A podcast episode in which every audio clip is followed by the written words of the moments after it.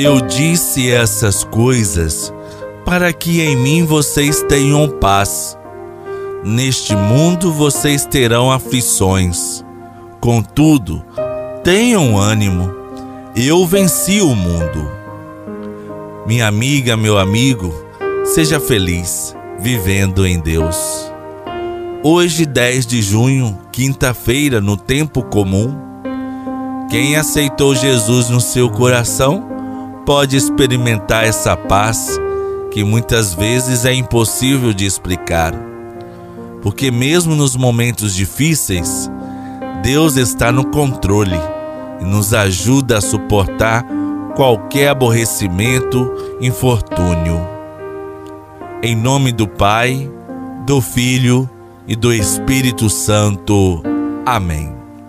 A sabedoria divina que ilumina a vida humana com a luz dos mandamentos e o respeito fraterno esteja conosco. Bendito seja Deus que nos reuniu no amor de Cristo. Décimo primeiro dia da trezena de Santo Antônio. Santo Antônio e a Eucaristia. Jesus diz em João 6, versículo 35: Eu sou o pão da vida. Aquele que vem a mim não terá fome, e aquele que crê em mim jamais terá sede. Diz Santo Antônio. No altar, sob as aparências de pão e de vinho, está presente o próprio Jesus, vivo e glorioso, revestido daquela carne humana com que outrora ele se ofereceu e ainda hoje continua se oferecendo todos os dias como vítima ao Divino Pai. Oremos. Senhor Jesus Cristo, que na Eucaristia nos deixaste o memorial da vossa Páscoa, concedei-nos a graça de que este mistério do vosso corpo e do vosso sangue realize a redenção e transforme a nossa vida numa comunhão sempre mais plena convosco e com os irmãos. Vós que viveis e reinais na unidade do Espírito Santo. Amém. Santo Antônio, rogai por nós. Lâmpada para os nossos pés é a tua palavra, Senhor, e também é luz para o nosso caminho. O Senhor esteja conosco, Ele está no meio de nós. Proclamação do Evangelho de Jesus Cristo segundo Mateus. Glória a vós, Senhor. O Evangelho da liturgia de hoje está em Mateus, o capítulo 5, os versículos de 20 a 26. Naquele tempo disse Jesus aos seus discípulos: se a vossa justiça não for maior que a justiça dos mestres da lei e dos fariseus, vós não entrareis no reino dos céus. Vós ouvistes o que foi dito aos antigos: Não matarás. Quem matar será condenado pelo tribunal. Eu, porém, vos digo: Todo aquele que se encoleriza com seu irmão será réu em juízo. Quem disser a seu irmão patife será condenado pelo tribunal. Quem chamar o irmão de tolo será condenado ao fogo do inferno. Portanto, quando tu estiveres levando a tua oferta para o altar, e ali te lembrares que teu irmão tem alguma coisa contra ti, deixa a tua oferta ali diante do altar e vai primeiro reconciliar-te com teu irmão. Só então vai apresentar a tua oferta. Procura reconciliar-te com teu adversário, enquanto caminha contigo para o tribunal. Senão o adversário te entregará ao juiz, o juiz te entregará ao oficial de justiça, e tu serás jogado na prisão. Em verdade eu te digo: dali não sairás, enquanto não pagares o último centavo. Palavra da salvação, glória a vós, Senhor. A mensagem da palavra de Deus para hoje, Jesus ensina que o mandamento não matar tem muitas implicações que vão além da agressão física.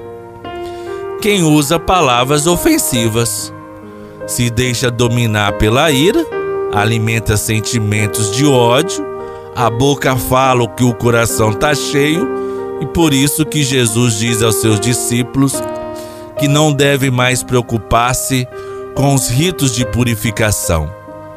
Não é o corpo que precisa estar limpo, mas o coração. O coração negativo, alimentado pelo ódio, ira, raiva, é o primeiro passo para a violência. Insista na necessidade de procurar a qualquer custo a reconciliação. A atitude fundamental das relações entre os irmãos é o amor. Por isso que o objetivo da campanha da fraternidade ecumênica deste ano é abrir-se ao diálogo e através dele ter a paz como fruto do amor. O amor à pessoa do outro que se exprime na reconciliação, mesmo se é o outro quem começou a atacar. Não pague o mal com o mal. Quem com ferro fere, com ferro será ferido. Não prejudique o seu próximo, mas ame-o. Oremos para que Deus nos ensine a amar e que o sagrado coração de Jesus, manso e humilde de coração, faça o nosso coração semelhante ao vosso. Oremos.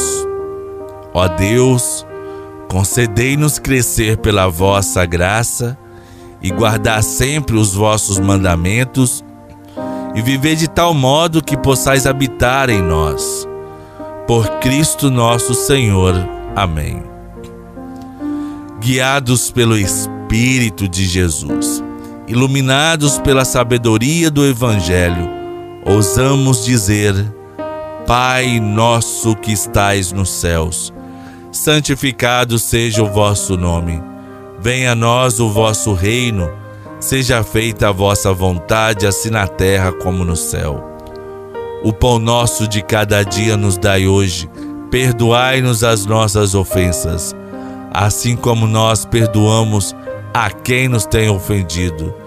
E não nos deixeis cair em tentação, mas livrai-nos do mal, pois teu é o reino, o poder e a glória para sempre. Ó Maria, doce mãe de Jesus Cristo, príncipe da paz, intercedei por nós para que desfrutemos da paz com que Deus e o nosso próximo Ave Maria, cheia de graça. O Senhor é convosco. Bendita sois vós entre as mulheres, e bendito é o fruto do vosso ventre, Jesus. Santa Maria, Mãe de Deus, rogai por nós, pecadores, agora e na hora de nossa morte. Amém. Nossa Senhora da Paz, rogai por nós. Nosso auxílio está no nome do Senhor. Ó Deus, purificai-nos, inspirando-nos verdadeiro arrependimento, para que possamos triunfar dos maus desejos e comprazer-se sempre em vosso amor. Abençoe-nos o Deus da paz, Pai, Filho e Espírito Santo. Amém.